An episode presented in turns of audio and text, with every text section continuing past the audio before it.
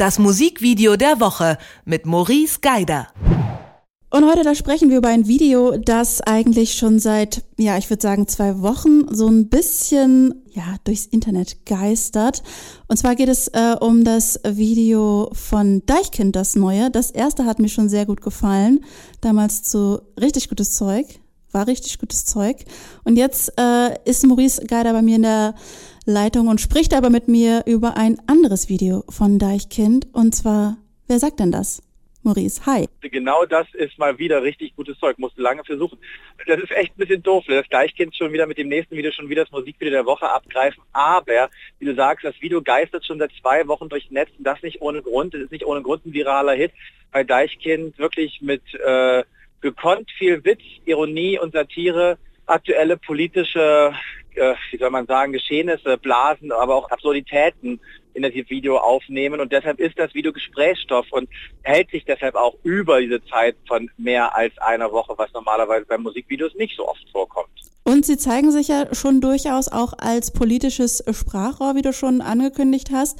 Zum Beispiel auch, als sie den Teaser dazu gemacht haben, äh, Linda Zerwakis mit eingebunden haben und äh, eine Art Tagesschau-Teaser äh, gemacht haben, wo Linda Zerwakis drin vorkam. Also jetzt abgesehen von dem Video, das war vorher so eine Art Ankündigung für das Video. Genau, genau. Damit fing das schon an und da hat man sich schon gefragt, was werden Deichkind machen? Und Deichkind machen etwas, was sie übrigens immer machen. Die bleiben erstmal zu Hause in ihrer eigenen Blase, was die Leute angeht, mit denen sie zusammenarbeiten. Mit einer Hamburger Produktionsfirma, mit dem Auge Altona haben sie das Video gemacht. Wenn man so durch die mitwirkenden äh, Liste schaut, alles Namen, mit denen Deichkind irgendwie schon mal irgendwas gemacht haben. Aber ne, das bewährt sich halt. Never change a winning team. Und wir befinden uns in einer großen Industriehalle.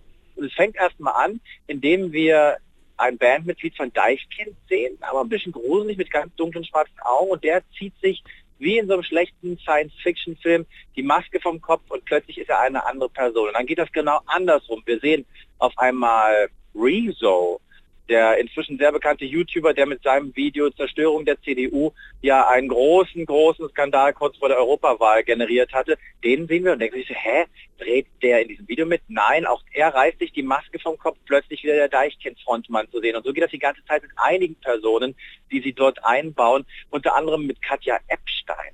Katja mhm. Epstein, die bekannte Sängerin, ist zu sehen. Und da fragt man sich so, Katja Epstein und Deichkind, da war doch mal was. Richtig, Katja Epstein war schon mal Thema eines Deichkind-Songs. Und da wird einem klar, dieses Video ist nicht einfach nur plump, wir zeigen mal, was wir jetzt gerade an der aktuellen politischen Debatte doof finden, sondern wir zeigen auch mal, und das passt nämlich zu diesem Song, wer sagt denn das, dass auch wir uns mal kritisch betrachten. Denn Deichkind zitieren sich nicht nur einmal in dem Song und in dem Video selbst, und äh, stellen das so ein bisschen zur Debatte, ob das denn so stimmt, was da gesagt wird. Wer sagt denn das?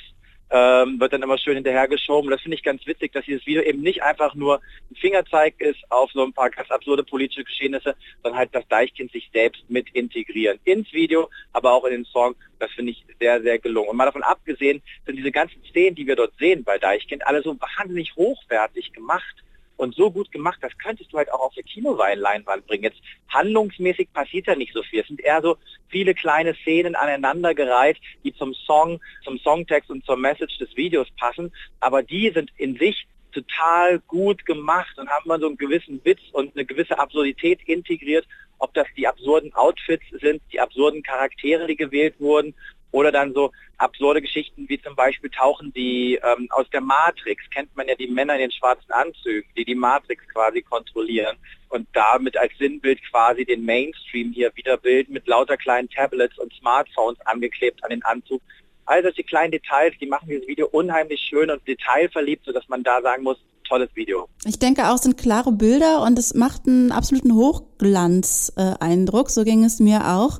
Und ähm, sie zitieren vieles auch sich selbst. Und am meisten Spaß machte mir ein Kommentar unter dem Video, äh, wo stand ja äh, die deutschen Rapper, die sich mit 9 mm Pistolen zeigen. Deichkind zeigt sich gleich mit der ganzen Kampfdrohne. Ist auch eine Ansage, ne?